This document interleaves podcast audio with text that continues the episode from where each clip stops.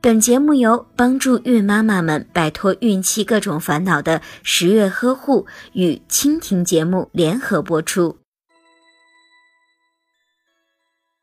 很多的准妈妈都是第一次生宝宝，在生宝宝的时候该采用哪种姿势都不是很了解。其实选用哪种姿势生产，全靠准妈妈自己去体会。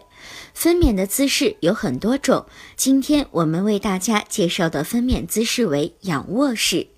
仰卧式的方法为：孕妈妈平躺在床上，两腿张开再抬高。目前大多数的准妈妈都采用这种分娩方式。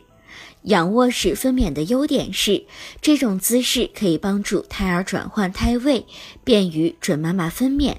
仰卧式的缺点为不能够充分的利用重力的作用，使得产妇外阴部容易发生撕裂的情况，而且这种姿势使得盆骨可塑性受到了限制，产道比较狭窄，增加了难产的几率。